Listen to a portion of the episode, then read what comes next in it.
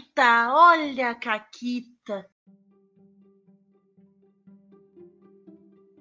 Olá, amiguinhos da quarentena. Aqui quem fala é a Paula, comigo tá a Renata. Oi, Renata. Oi, Paula, tudo bem? Tudo bem? Eu acabei de ter um momento aqui que eu olhei pro meu. Tipo, a, o Twitter tava aberto, porque nesse programa não tem pauta, então tava em qualquer Uhum. coisa. E eu vi Doctor Who nos Trending Topics e eu tava tipo. é o aniversário, É, o sim. aniversário. Depois eu me dei conta que é 59 anos de Doctor Who.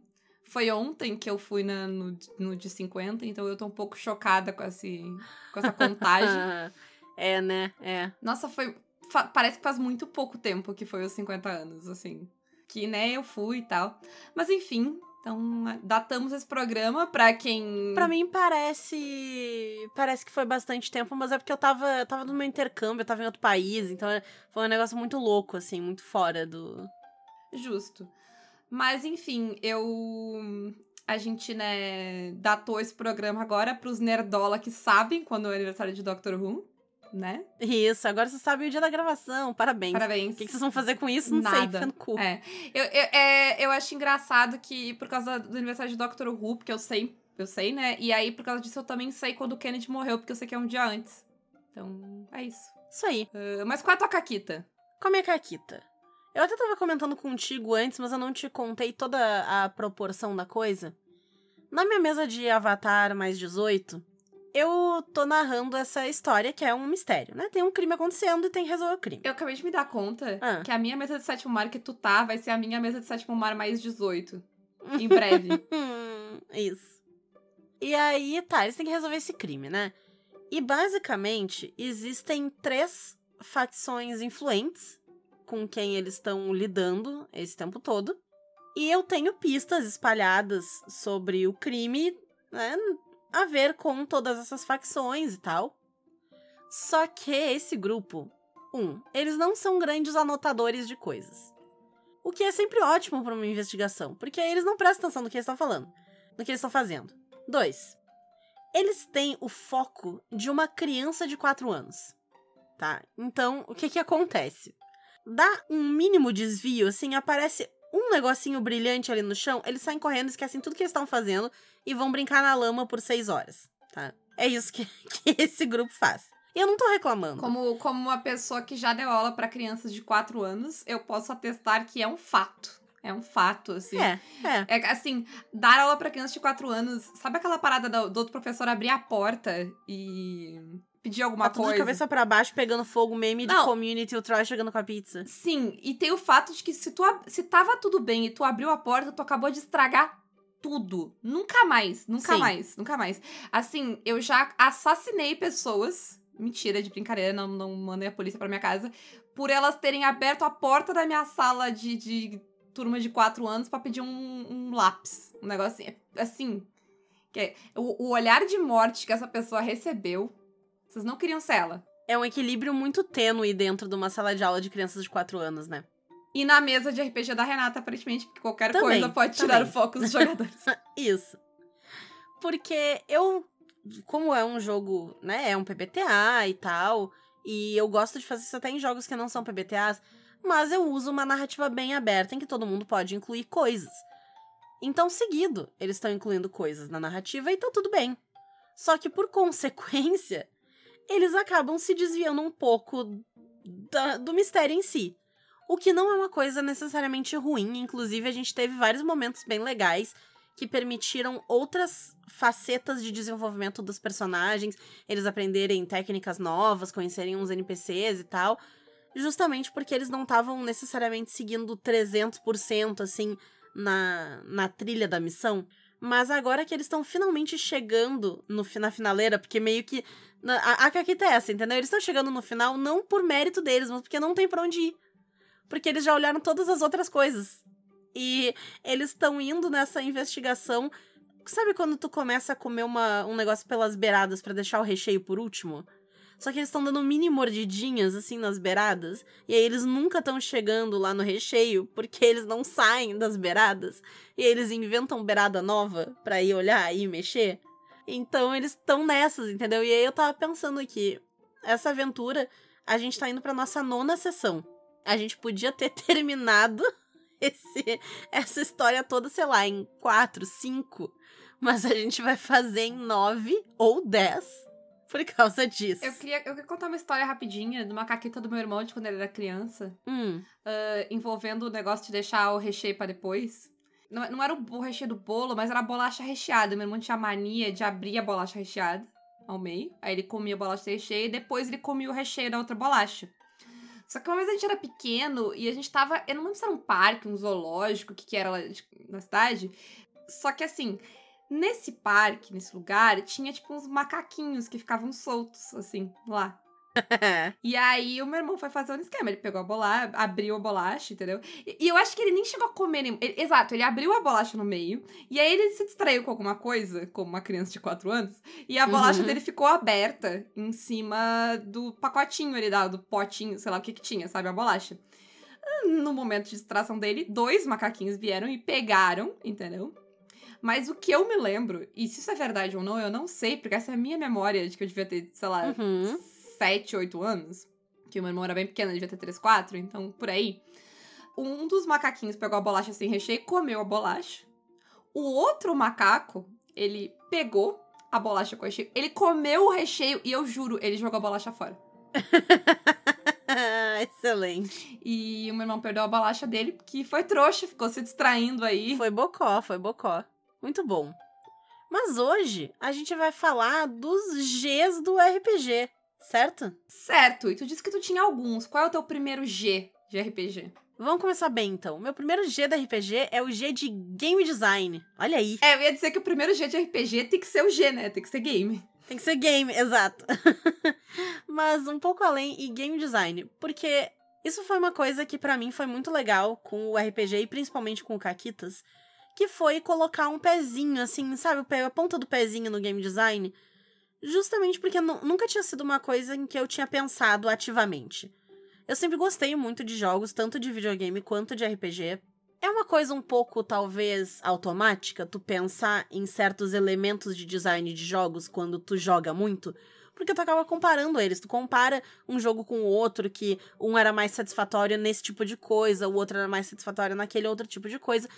Mas estar envolvida com o RPG e com o Caquitas me fez acabar participando de eventos e, enfim, estar presente em momentos de criação de jogos e de até um pensamento mais crítico dos jogos, principalmente aqui no Caquitas, né? Que a gente disseca eles várias vezes e fala de mecânica e disso e daquilo. Então, eu acho muito bom e eu fico muito feliz porque é um negócio que eu gostei muito de fazer. Pensar design de jogos e brincar com design de jogos. Então, me, me traz felicidade. É, eu, eu me enfiei menos nessa história que tu. Então. Mas eu, eu também acho legal, assim, em, ah, ver vocês fazendo os joguinhos, dar, ler, dar palpite, às vezes fazer uma coisinha aqui, uma coisinha ali. Ah, é divertido. Sim. Isso me ajudou muito a entender por que, que eu gosto ou desgosto de alguns jogos, sabe? Sim, sim. E não é, não é nenhuma questão de ah, porque o jogo é ruim, mas porque tem alguns elementos de design que eu prefiro, né? Que são coisas que eu gosto. E aí eu prefiro. Então me ajudou a entender um pouco isso. Eu tava, inclusive, conversando com, com o Vini, meu amigo que veio aqui em casa ver a série dos vampiros comigo. e a gente tava falando do God of War, que tá saindo o novo agora. E eu tava dizendo que eu tive uma experiência ruim com o 4. E em parte porque eu achei coisas do design do jogo ruins. Porque ele tem. Eu até já reclamei, acho que eu já reclamei dele aqui no Caquitas.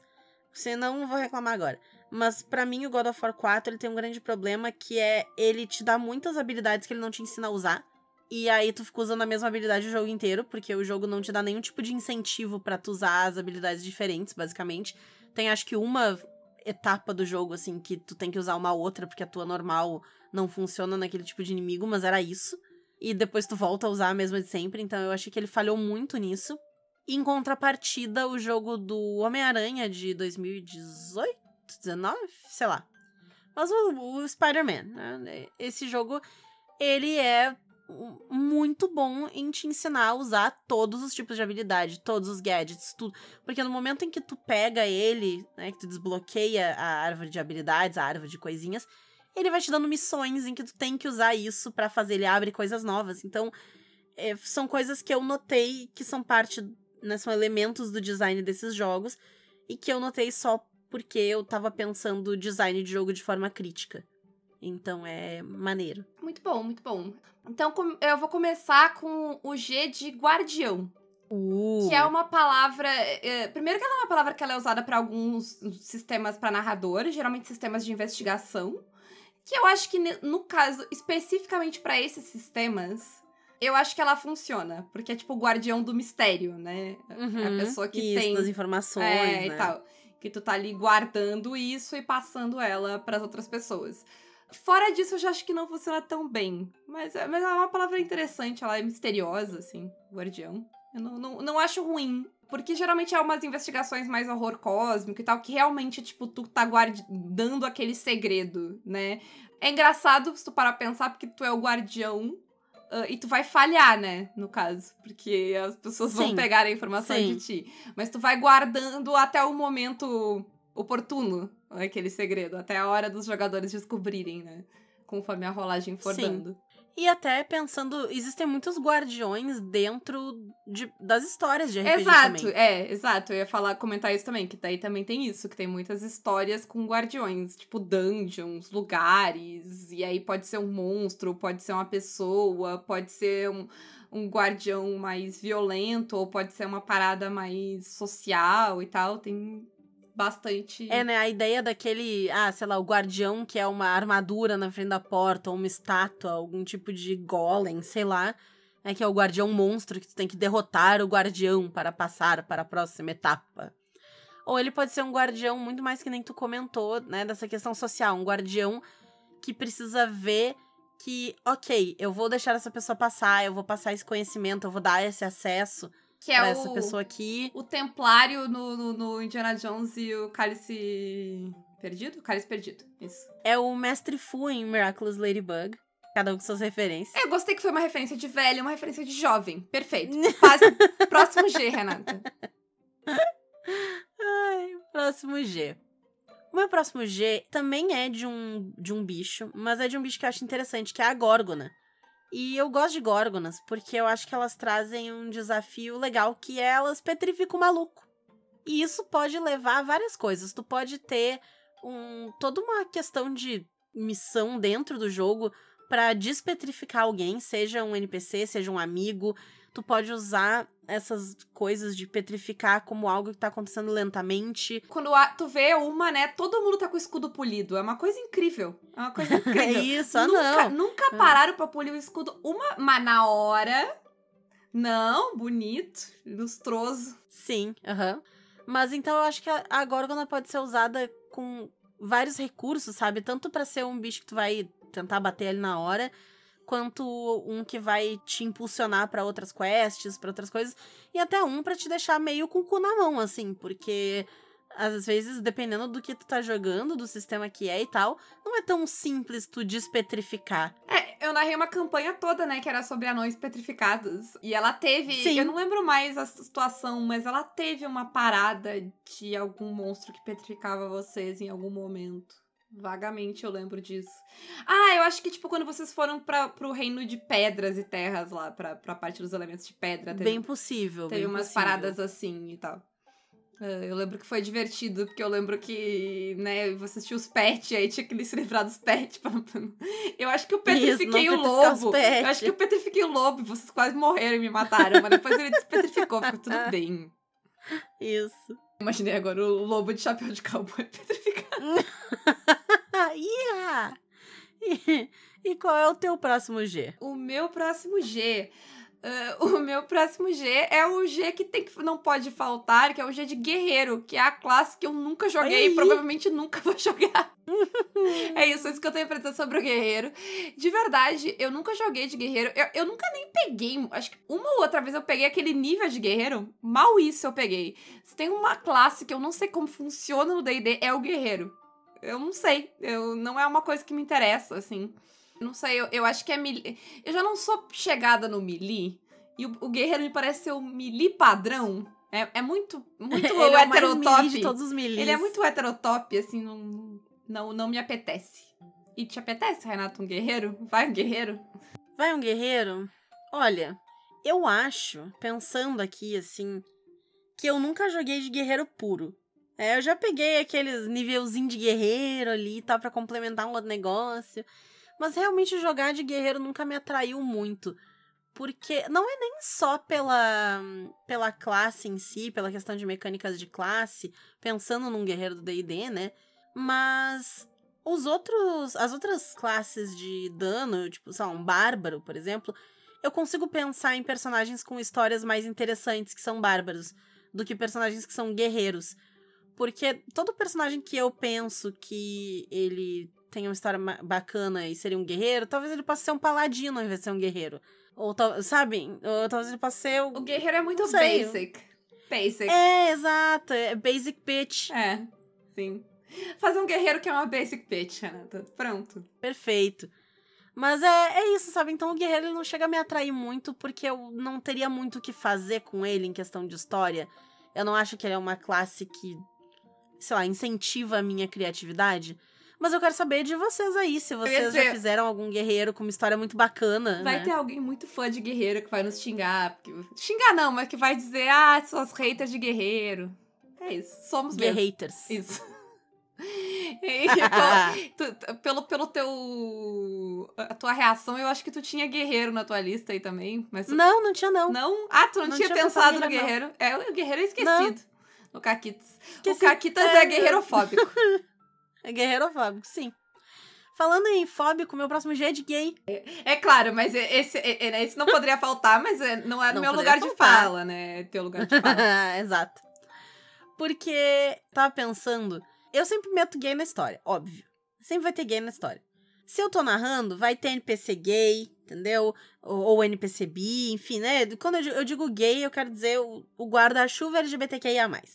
Mas vai ter, assim, e é muito difícil eu jogar com um personagem que seja hétero.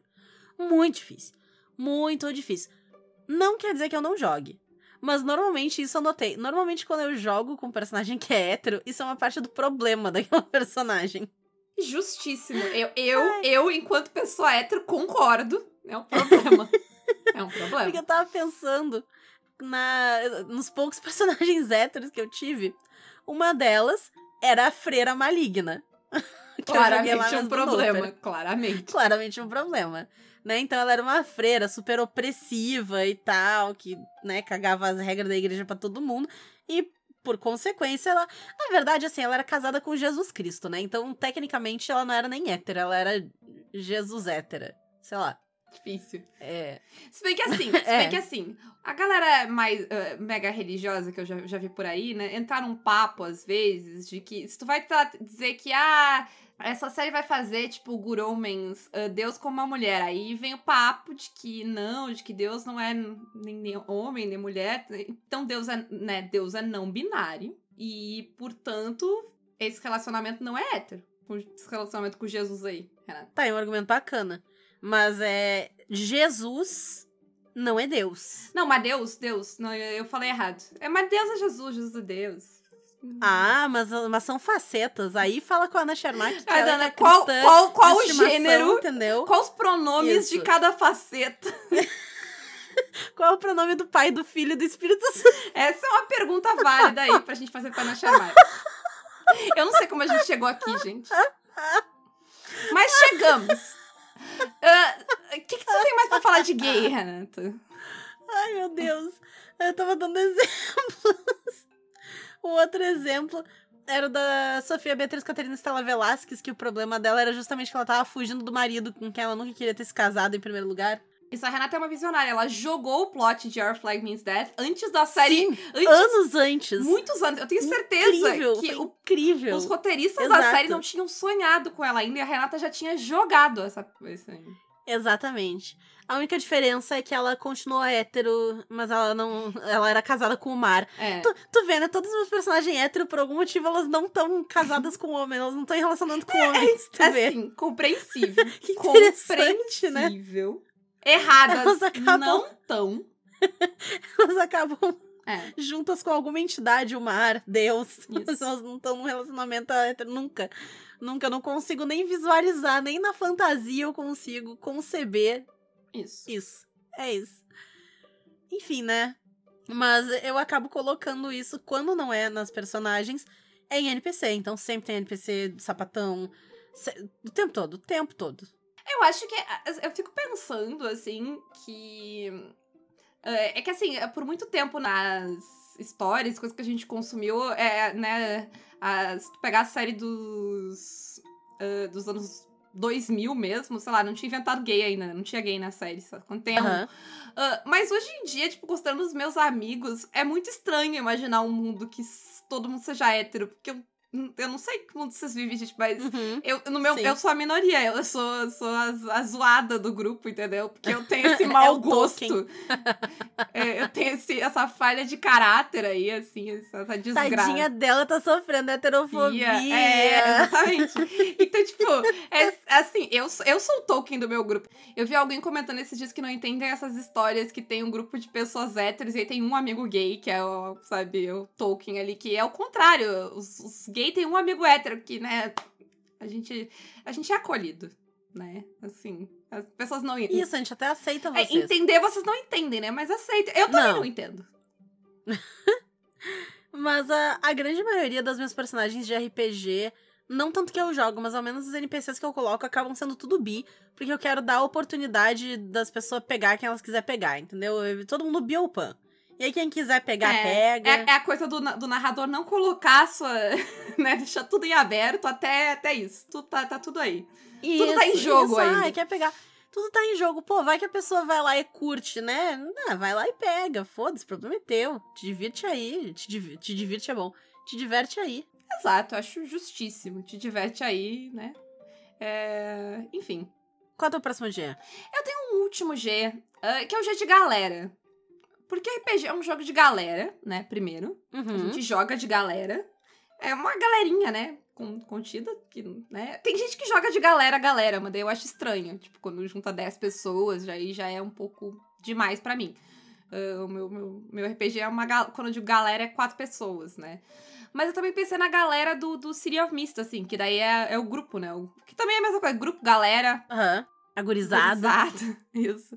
É, Aqueles aventureiros, pessoas aí que se juntam pra fazer merda, né? Pra fazer caquita. Não tenho grandes opiniões a respeito, ah, mas foi um dia que eu me lembrei. É, eu acho que ele é um bom G, porque isso de pensar que é um jogo de galera, um jogo de grupo, é aquilo que a gente fala, né? Que todo mundo tem que participar, não dá pra pegar o protagonismo todo pra ti, porque afinal tu tá jogando de galera. Então, eu acho que até pensar a galera como um personagem, que o Siri faz isso, né? Porque a gente tem o tema de galera, então a galera ela quase que entra como um personagem ali. E eu acho que outros jogos podem usar disso também, de pensar a galera como qual é o objetivo da galera versus qual é o objetivo do indivíduo. Sim, porque tirando os RPG solos, né? Ele é sempre de galera. Sempre tem um, um grupo ali envolvido. Sim. E, e faz sentido tu pensar ele como coletivo, né? Ah, na mecânica já. Ter mecânicas que englobem o coletivo. Sim. Eu acho que alguns jogos vão pensar por um lado e outros por outro. Tipo, o Siri vai pensar pelo lado de criar o tema de galera. E aí tu tá ali, tu criou teu boneco individual e tal, e tu vai juntar com os outros bonecos. Sabe que pode ser também, também é um G? Ah, Gangue. gangue, é no boa também. Blades. É. Mas então tu vai, né, juntar e tal, e tem isso daí. O Blades, ele vai fazer uma coisa parecida, porque tu tem uma ficha coletiva também no Blades. E tu tem a questão do teu esconderijo lá, né, do covil e tudo. E a galera tá trabalhando para aquilo ali, ao mesmo tempo em que tu tem os teus próprios objetivos, né, privados do teu boneco. E aí, em contrapartida, eu pensei no Sétimo Mar, que ele vai te dar uma quest individual para tu criar, porque ele tá partindo do pressuposto que o grupo já tá indo atrás de alguma coisa como grupo, que vai ser o problema maior da aventura. Então ele cria esse jeito de individualizar um pouco, né? Esse lado da coisa. O Dungeon World vai fazer uma coisa parecida com a questão dos vínculos e do teu alinhamento. Porque tu vai ganhar experiência de vários jeitos no DW e um deles é com a, a ver com os teus vínculos, né? Concluindo esses vínculos e fazendo as coisas de acordo com o teu alinhamento. E é bem legal de ver, porque criei, ah, sei lá, eu criei o vínculo lá no, na mesa de DW que eu queria encorajar o personagem do Forge a aproveitar mais a vida. Então, numa cena, eu tirei um tempão pra ir atrás dele, incentivar ele a participar de uma festa que tava rolando, levar ele pra curtir os negócios e tal, só pra eu ganhar aquele um ponto de experiência. Entendeu? Sim. Então sim. ele tava me fazendo pensar na relação da galera, né, da minha boneca com a boneca dele, mas pra ganhar um negócio pra mim. Sabe o que eu tava pensando em termos de game Hum. design? Que o sétimo mar, ele não tem muitas mecânicas de, de fazer em grupo, mas eu tava pensando que, porque se tu olhar pra mecânica básica dele, ela só funciona em grupo. Tu só resolve as tretas em grupo. Ninguém vai ter aposta o suficiente pra resolver uma treta sozinha, Sim. sabe? Então, pra te eliminar as consequências, conseguir pegar as oportunidades, conseguir fazer as coisas e superar a cena, tu precisa agir como grupo, porque só todas as apostas de todo mundo juntas resolvem a treta. Sim. Então não precisa forçar as pessoas a agir em grupo, porque se elas não agirem em grupo, elas vão, elas vão falhar daí. Não vai, não vai resolver as tretas, né? Uhum. Tipo, alocar quanto, quanto de cada um vai. Tipo, as, eu, vou, eu vou gastar tantas apostas pra isso, tantas pra isso. Tu, tipo, tu tem que jogar nesse coletivo, né? Diferente de um DD, que se eu quiser cair na porrada com um monstro, pode ser que tudo bem. Se ele é um monstro muito forte, talvez eu morra antes. Mas se eu tiver sorte nos dados, pode ser que eu consiga, né? E as ações acabam sendo bem individuais, porque eu bato sozinho. No sétimo mar, não. A gente tem que gastar cinco apostas coletivamente pra fazer um negócio. A gente, na descrição da nossa. A gente vai acabar agindo junto, né? Fazendo coisas junto.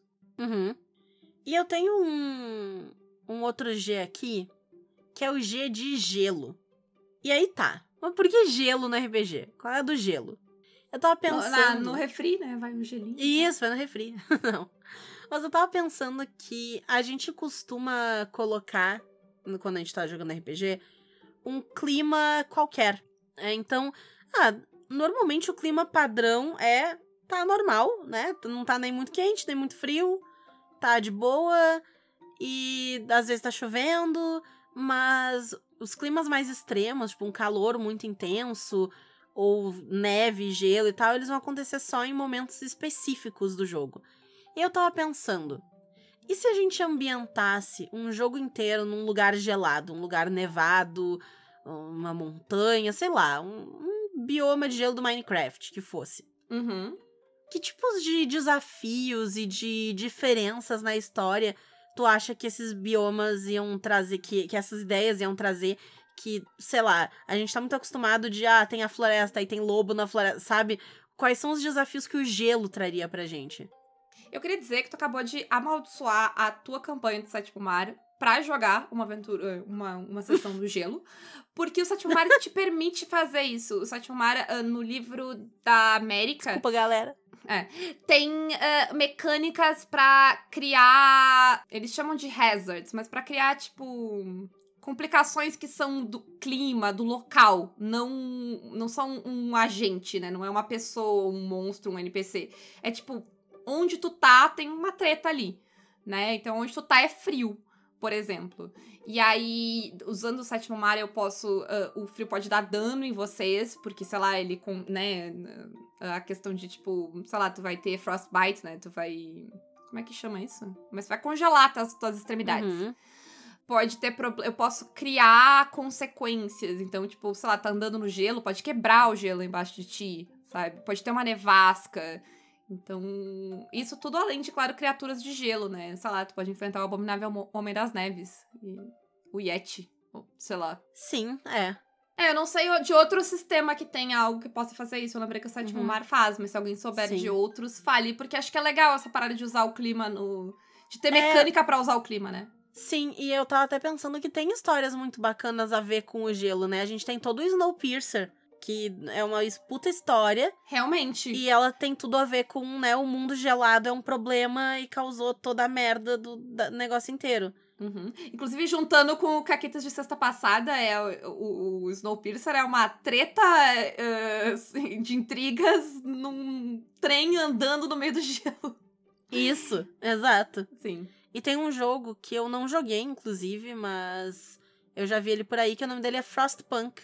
E ele é um jogo de manejo de recursos, é um jogo de videogame de manejar recursos.